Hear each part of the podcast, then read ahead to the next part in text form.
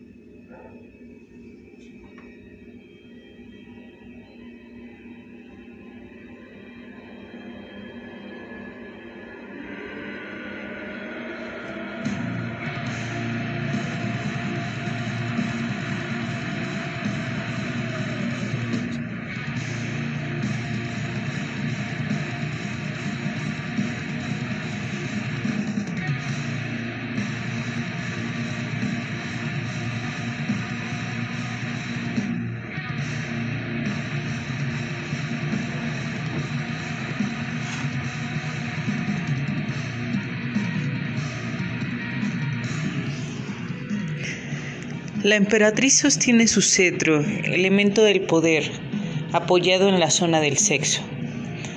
Bajo la mano se ve crecer una hojita verde. Es la natura naturans, una primavera perpetua. La pequeña mancha amarilla que remata el mango del cetro indica que su poder creativo se ejerce con gran inteligencia, con las piernas abiertas, muy a gusto en su carne. Podría vérsela en posición de parto como si tras un proceso de gestación se diera a luz a sí misma. Junto a ella, en la parte derecha de la carta, se descubre una pila bautismal. Está dispuesta a bautizar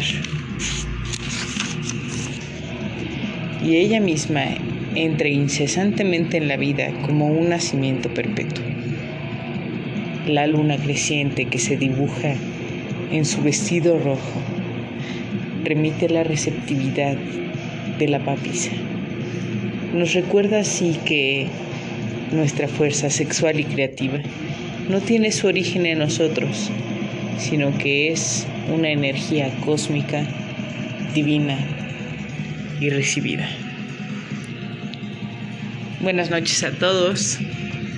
Estamos aquí una vez más en una de estas pequeñas capsulitas oficialmente llamadas podcast.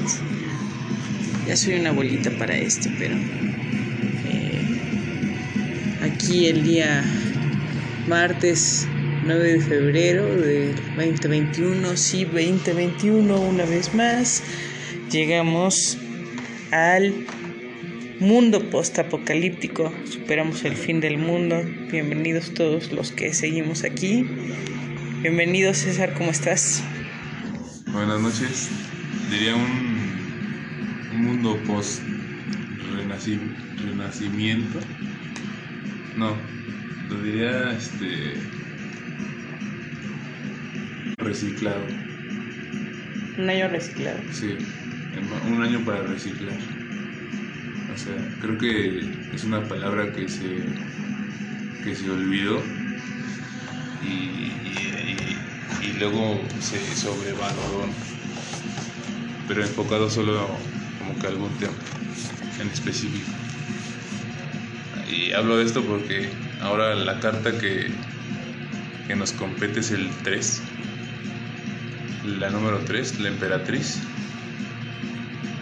que nada más y nada menos el número 3, que, que viene a rematar no, bueno, no viene a rematar, pero es un número eh, con valor propio, pero que habla de un de una meta, de una de un entrelazamiento y de un reciclaje precisamente de lo, de lo que hablaba, ¿no?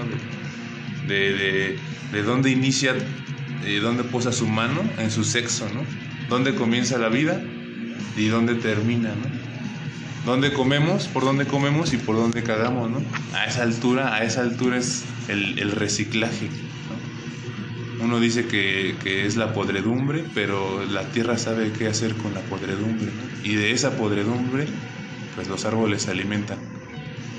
Entonces, es, esa, esa carta para mí es, es, es una de las, las cartas porque si la carta número 2, la papisa hablaba de, que era la, fuerza misma de la naturaleza, tan inocente pero a la vez tan diabólica y violenta, esperando que como un libro abierto que alguien se atreva a tocarla, ¿no?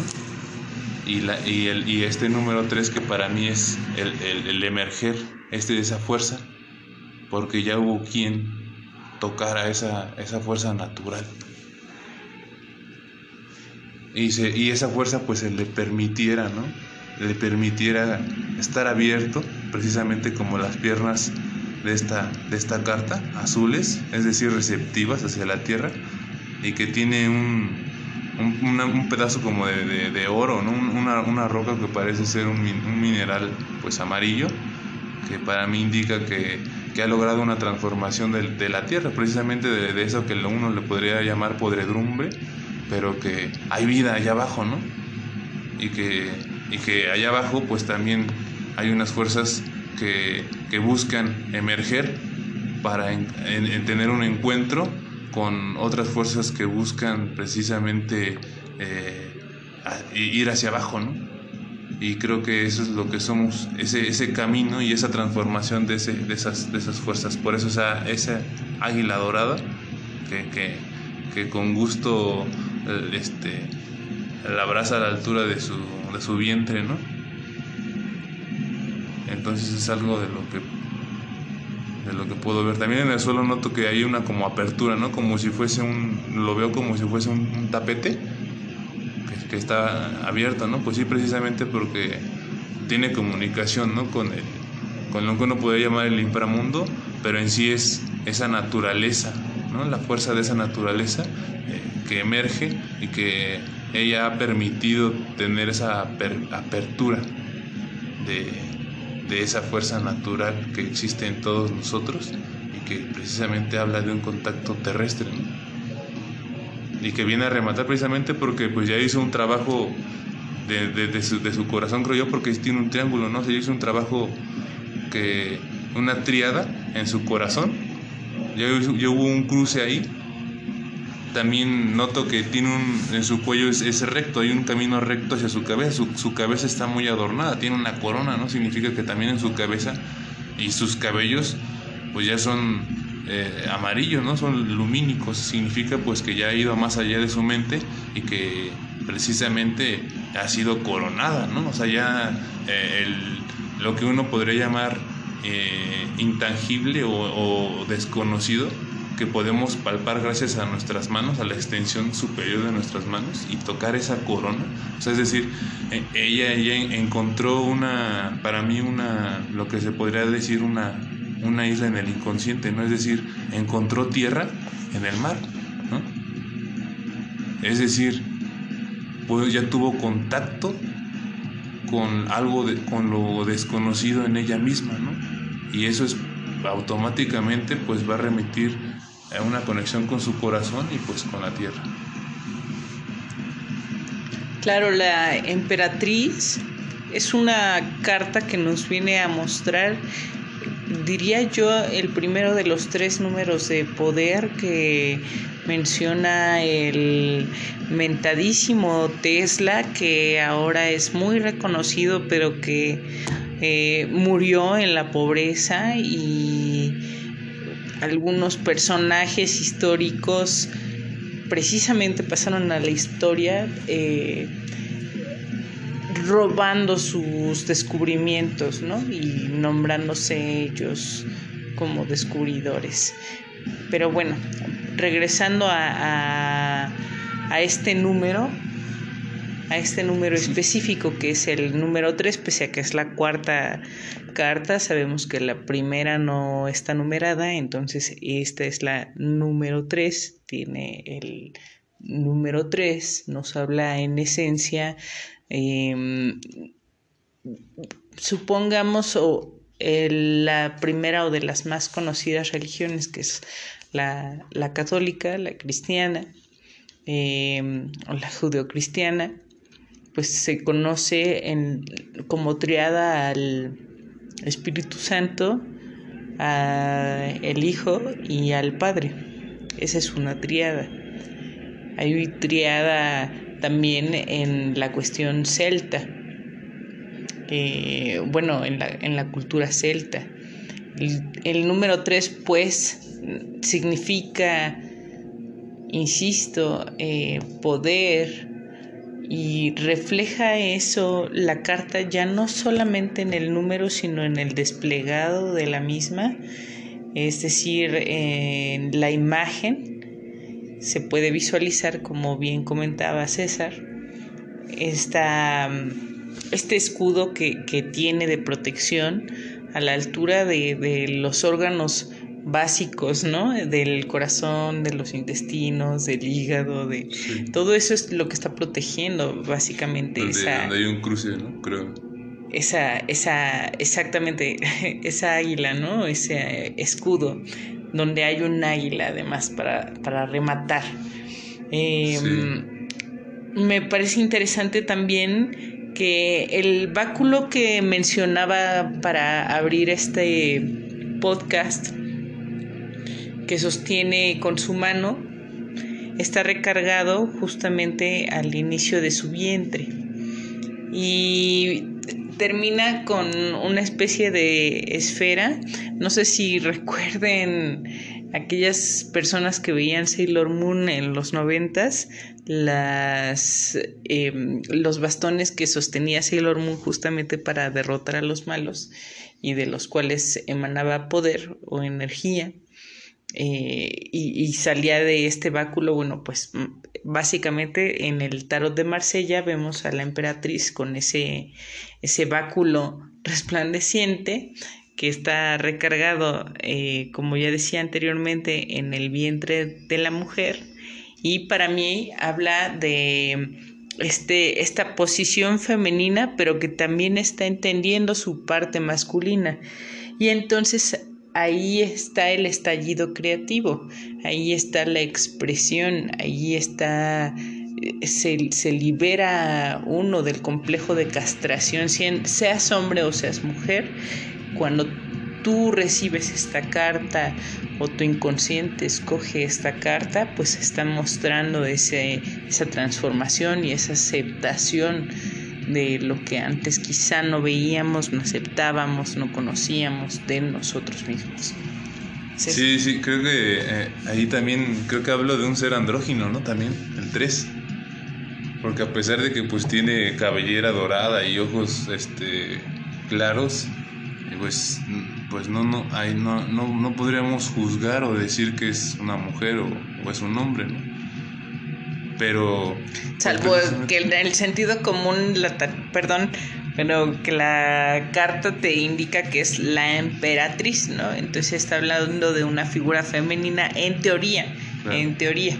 Claro, claro, sí, sí, sí, porque yo creo, bueno, creo porque ahí radica la fuerza y, y el contacto con la naturaleza. O sea, no, no, si, bueno, para mí si, si dijeras, el, o por eso existe después el emperador, porque tiene que ver un contacto con la tierra, que es lo que primeramente tiene, tiene la mujer.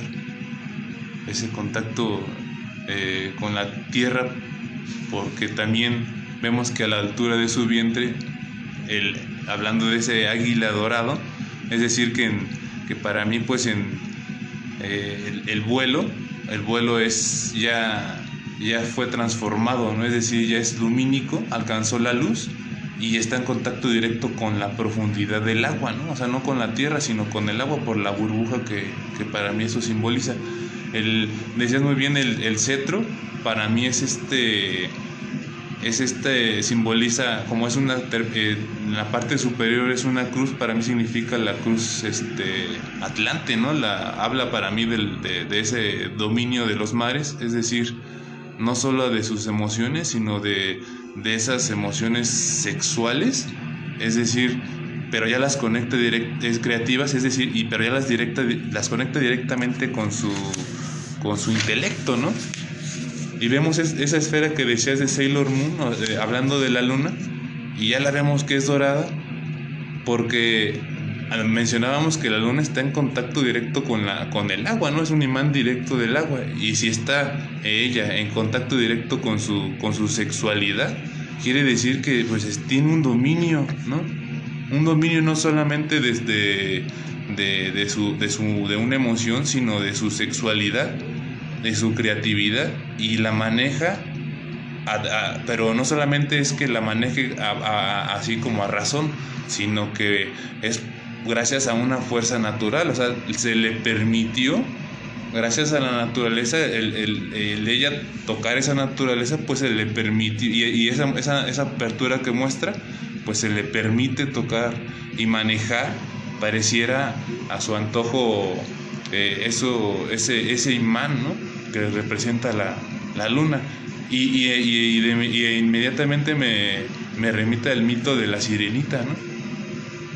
Y hablando de burbujas, porque sé que ese cuento termina en que, en que la sirenita se esfuma, ¿no?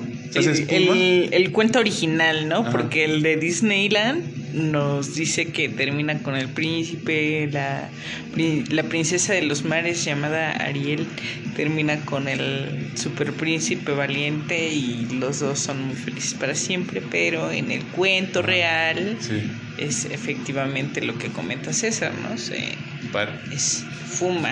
Ahí para mí ese, ese final simboliza, los dos finales para mí simbolizan lo mismo. Para mí no es que, no es que eh, muera, ¿no? Recordemos que todo es una transformación. Entonces si en el mar existe una espuma, es decir, se hizo aire, ¿no? Es, decir, hubo un emergimiento de, las profundidades del mar para llegar al aire, es decir, tuvo un contacto ya con el aire, como simboliza la parte del águila, ¿no? Es decir, ya desde las profundidades del mar llegó al aire, ¿no? Emergió. Entonces decir que pues besó al príncipe y todo eso, ¿no? Para mí que pues, es lo mismo, solamente que la interpretación pues es, distinta, ¿no? Dependiendo de, las, de esa profundidad.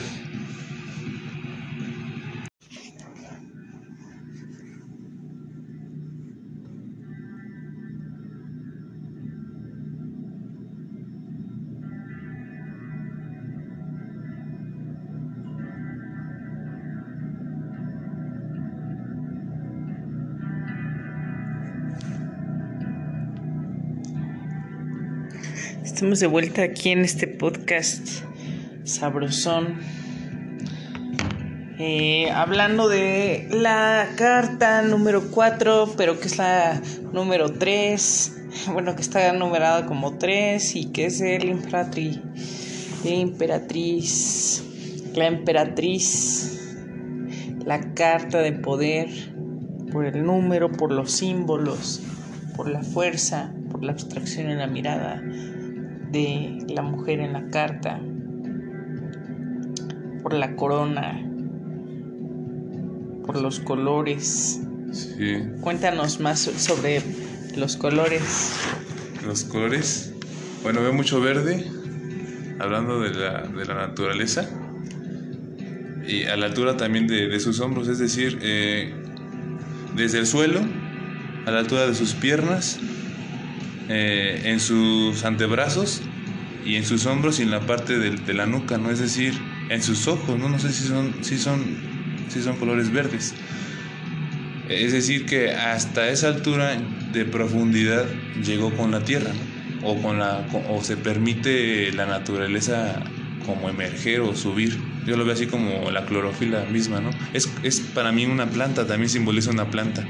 Si la puedes ver, eh, ese, es, el camino de, un tronco, ¿no? De, desde la raíz notas que hay una que trabajó la tierra porque hay un brote verde, ¿no?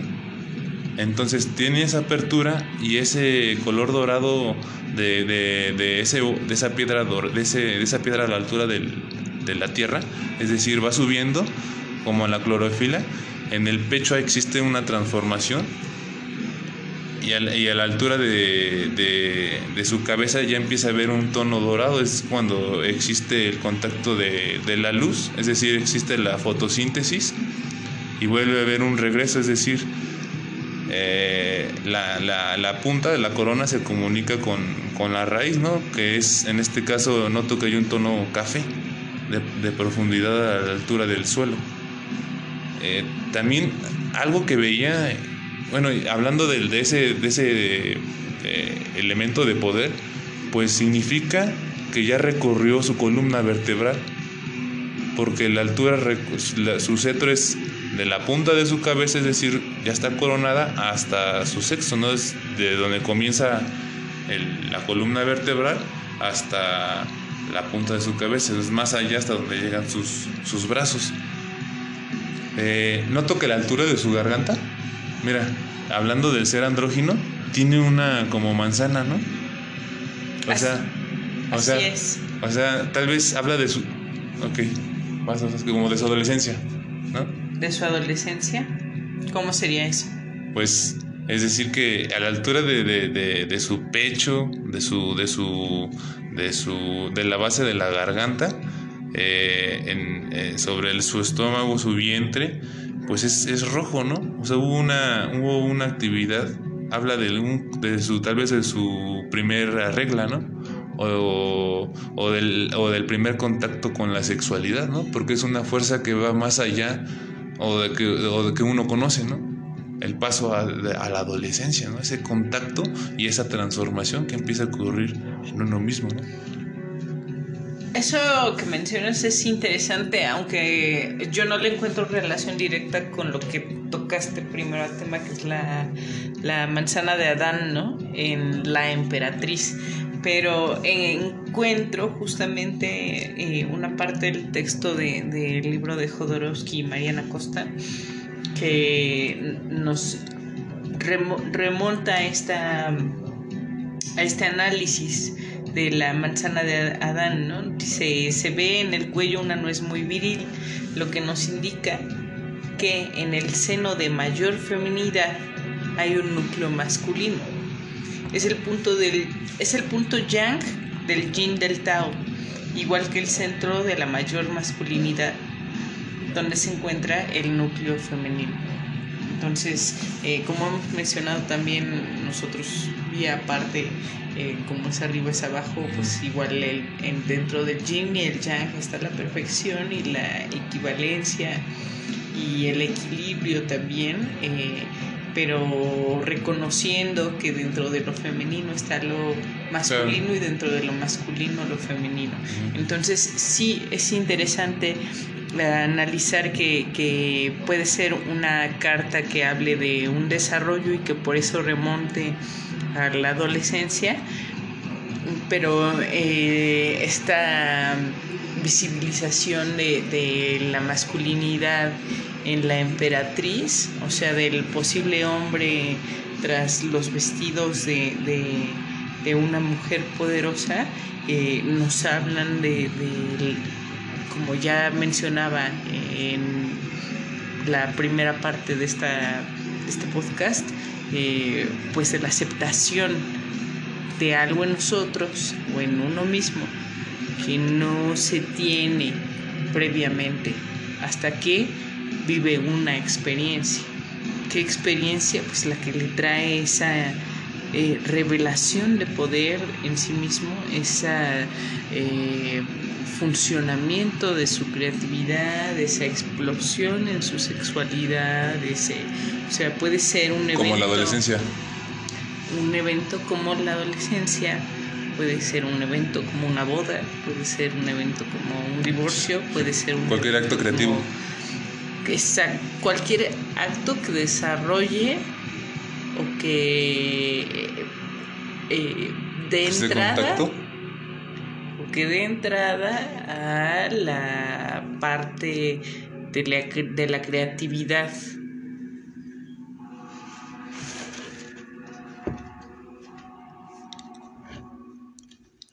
Sí, totalmente una, una, una revelación, un, un, una energía que desconocíamos hasta ese momento y, vuelvo a recalcar porque a la altura de, su, de sus rodillas, las rodillas pues también nos remiten a, a, la sexualidad, ¿no? Al, y al contacto otra vez con, la tierra y a, y a, y y a posiciones físicas que para muchos son de sumisión, pero para muchos al contrario, no son actos sagrados porque eh, tú estás teniendo contacto con algo eh, después de ti.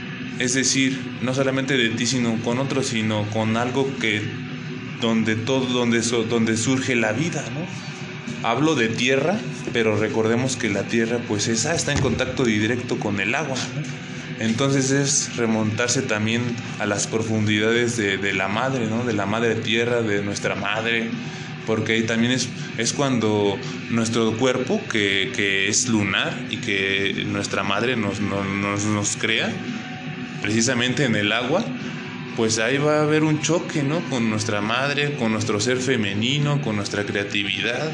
Entonces va a haber una, una rebeldía, una revelación, una iluminación, ¡pum! ¿no? Un estallido, Un, un germen, ¿no? ahí va a estar ese contacto de la tierra con tu ser y con lo que desconoces. Sí, así es. Eh, menciono nuevamente el número 3 porque todo lo que mencionas está refiriéndome a la triada eh, para cualquier cultura, no solamente porque haya mencionado la judeocristiana, que es las, todavía de lo más conocido, poderoso hoy en día de las religiones y sectas incluidas. No olvidemos a sectas pedófilas dentro de afiliaciones judeocristianas este, o católicas o whatever means. Lavado de cerebro. Eh, sí, lavado de cerebro. Sí, corona. no, digo. Em, bueno, es en resumen hablar de la conjunción de distintas energías y posiblemente contrarias para dar un resultado todavía mayor o inesperado, conjunción de, estas partes que parecían eh, ser, eh, digamos, no, no corresponderse pero que generaron una correspondencia tal que, que se, se creó algo más, ¿no? Eh, veo eso otra vez en la pirámide que mencionaba sobre el triángulo en el pecho y entonces en el corazón veo o, o localizo que eso significan tres bases que llegan al inconsciente humano y que plantan en el mismo la idea de eh, tener sujetos de deseo cierto, a ciertos personajes para mantener una idea de lo que es eh, quizá una relación o el amor. Entonces, a través de eso basan puedo visualizar al padre o a la madre, a la pareja, hombre o mujer, este, quimera, em, sin ofender. Eh, y bueno, etcétera, etcétera, ¿no? Sí, hablando de Quimera, el monstruo de las tres cabezas y las profundidades y ese emergimiento de, esa fuerza, la, para mí la, pues, la primera triada y, pues es que es padre, madre e hijo, ¿no?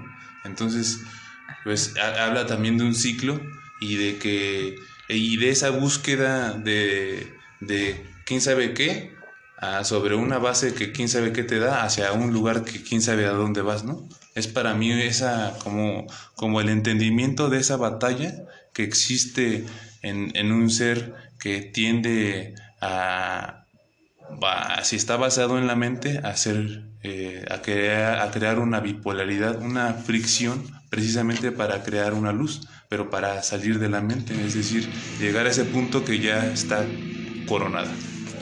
Uf, esto lo veo también interesante porque hay una referencia eh, al enneagrama de la personalidad de Gurdjieff y que ya después eh, desarrolló Claudio Naranjo. Es un cuate ahí dentro de la rama de psicología gestal, me parece humanista, eh, que bueno, transformó este enneagrama con las con nueve distintas personalidades y que como ya mencionaba las bases de las nueve personalidades son tres específicas y de esas tres digamos que se abren otros bracitos y son las otras correspondientes entonces eh, esa base son el eh, eneatipo número 3, el eneatipo número 6 y el eneatipo número 9, ¿no? El 8, el 7, el 5, el 4, el 2 y el 1 eh, son como similares o, derivan para polos opuestos a los números primarios, bueno, eh, a los números que, que, estoy mencionando como principales, que es el 3, el, 3, el 6 y el 9.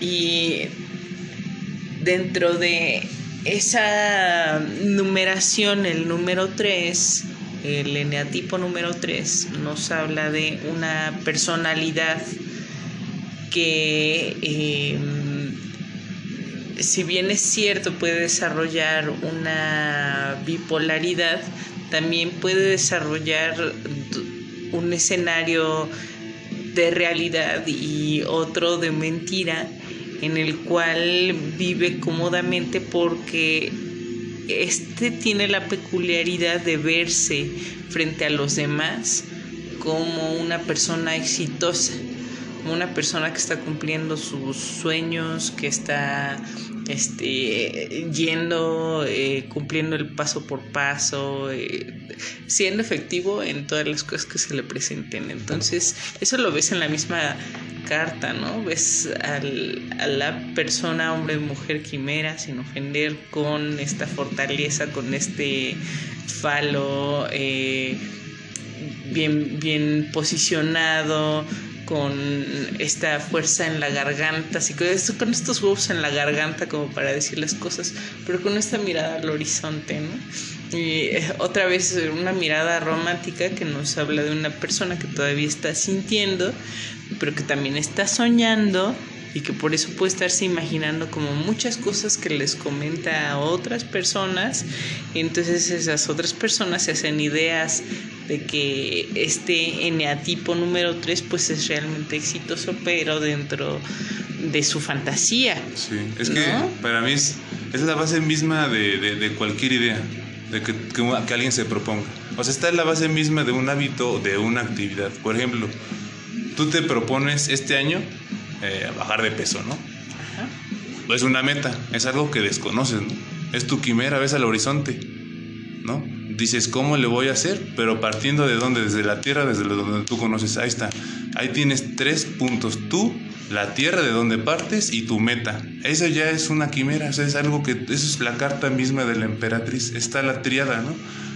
El cuerpo que ya conoces porque te lo dio la madre, el Padre que desconoces, por eso se le considera una meta, el sol, algo, pero que sí lo puedes tocar, Por eso que tienes unos brazos y, lo puedes tocar tanto arriba como abajo, ¿no? Tanto dentro como fuera, o sea, como arriba como abajo. Y tienes entonces, una base y una meta. Entonces, dependiendo del, del desarrollo que existe, por ejemplo, tanto en lo que comas, tanto en lo que hagas eh, este, del día a día, lo que pienses, pues va, va, a depender eso de que tú llegues a esa meta, pero esa carta está coronada, es decir, que llega a la meta, ¿no? Hubo una transformación en su vientre desde, el, desde su sexo, desde la base de la columna hasta la punta de su cabeza y más allá. No, no olvidemos que el número 33 son dos tres que es el número de vértebras, ¿no? Que hay en el ser humano, ¿no? Por algo también la edad de Cristo del número era 33, ¿no? Entonces hay un número, pues por eso se repiten tantas civilizaciones, es el triángulo. ¿Cómo conocemos un, cómo conoce el ser humano el triángulo también?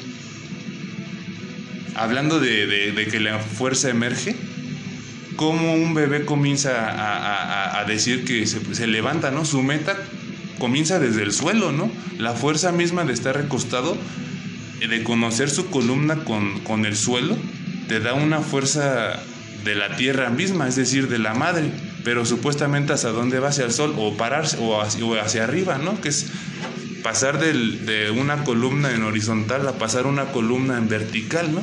Entonces el número 3, estar en 4, pues es que ya estás gateando, ¿no? Pero en 3 significa que ya estás apoyando tu mano, una de tus manos, como tiene esta carta, apoyada su mano eh, izquierda en su, en su mano, eh, en su pierna izquierda, es decir, se está levantando, ¿no? Ya visualizó, ya puede tocar una meta, es decir, la otra mano ya la puede extender, ya tiene un contacto, es decir, está con sus, está con sus dos piernas en contacto con la tierra, es decir, la base de un triángulo, y tiene, una, tiene un brazo eh, eh, apoyado en su pierna izquierda y el otro tiene la capacidad de alzarlo más allá de su cabeza. Es decir, ya está conociendo algo más allá de lo que conocía. El 3, el triángulo. La, evolución misma ¿no? del ser humano. Veamos qué pasa en el número 4. ¿Qué nos habla? Em, ¿De qué nos dice el emperador? Pero está la fuerza ahí, eh, en la adolescencia, una fuerza que, desconoces, que no sabes hacia dónde va, pero que es un deseo, que un deseo siente que, que, que, que aún así seguimos sintiendo, por eso somos seres creativos, y que hablando de padre, madre e hijo, no, no, no lo conoces tal vez hasta que tienes un hijo, ¿no? Porque fuiste hijo y ahora ya eres padre o eres madre. Porque hay un hijo que te dice padre, ¿no? O te dice madre. Entonces ya tienes otra perspectiva. Ya, ya hay otra, otra tercera dimensión, ¿no? Pero que entiendes porque ya también estás en contacto directo con, con la luna, que es la que es, entiendes que es un ciclo, ¿no? Y, y también que no es a huevo tener un hijo como para hacer el descubrimiento tan profundo del que está hablando César. Ah, Pero sí algo similar a ese voy más allá de mí voy más allá de quién soy en este momento y me permito eh, ser alguien más si se presenta la oportunidad o conocer de mí algo más o, eh, eh, ver la potencialidad pero materializada, ¿no? Y, materializada no solamente es el hijo que nació, es el libro que se terminó, es la canción que se escribió, este, es todo, ¿no? Eh, todo toda aquella meta por la que uno está trabajando realmente y que nos está encaminando precisamente al, hacia el éxito, ¿no? Y, pero antes de perdernos, antes de, considerarnos exitosos, eh, de decir ya tengo, ya soy, ya logré, eh, pues es eh, entender que hay digamos, esta serie de, escalones a, subir o bajar o caminar en línea recta para poder llegar a él o los objetivos. Y no siempre es tan fácil, no siempre llegan de la forma en la que quisiéramos, pero cuando se presenta esta carta, pues creo que nos está evidenciando que somos muy capaces, que tenemos mucha fuerza y que lo que nos propongamos pues va a salir. Sí. Creo yo porque lo acabas de decir, somos, porque ya tienes una perspectiva ya no del dos, ¿no? De, de, de, de ti y de algo o de alguien más, ¿no? Sino ya de una tercer ah, eh, tercer ser que no existía y eh, es irrepetible porque es un ser un ser creativo que surge de, desde las profundidades de, de, tu ser, es decir, del agua y, y, está ahí el águila, es decir, emerge hasta, hasta lograrse, ¿no? Hasta decir, somos. Ya no eres tú ni yo nada más, sino pues ya somos tú, yo y él, ¿no? O tú, yo y lo que estamos creando, tú, yo y él, ya somos tres, ¿no? Entonces eso ya es, es un, como el paso de la, a la adolescencia, pero ¡pum! ¿no? Ya es, ya lo estás tocando. Como la película esa de Mary y yo y el otro yo, o algo así. Sí, ¿no? sí. Pero eso es la base de todo lo, lo creado. Bueno, digamos, investiguemos. O lo que queremos a crear. que somos eh, somos y no es a partir de dos, no es uno, sino tres y no es porque haya un tercero nuevamente eh, como de ¿Quién que sabe? tengas que tener un bebito, no, pero o quién sabe, ¿no? Para para poder descubrir muchas cosas, pero sí que eh, insisto tengas esa visión de que hay más allá de, de tu vida y tus eh, problemas insignificantes, sí. Vamos a ponernos un poco odiosos y decir que asmos a veces es mucho de emoción. Pero bueno, vamos a cortar este podcast. Por hoy es todo. Muchas gracias, César eh, por la Toca, decir, toca las nubes, pero con los dos pies en la tierra, ¿no? Toca las nubes, pero con las los dos pies en la tierra, pues hay que ir con, no sé, a los museos, al museo ese de la Santa Inquisición para ver la metodología que utilizaban para estirar a los cuates y torturarlos, porque vamos a tener que torturarnos un poquito y estirarnos. ¿Te imaginas el placer que se generaba ahí? No solamente para los que torturan, supongamos, para el que torturaba también le generaba algo. Entonces era, era tocar la, la- la- la- el fondo mismo de la crueldad humana con el placer o lo sublime, ¿no? De, de casi sacro de- del placer, ¿no? Sí, placer supremo, el sadomasoquismo. En fin, cortemos por hoy. Ya nos veremos después. Nos escucharemos después, mejor dicho. Y chao, chao. A ti, vientos.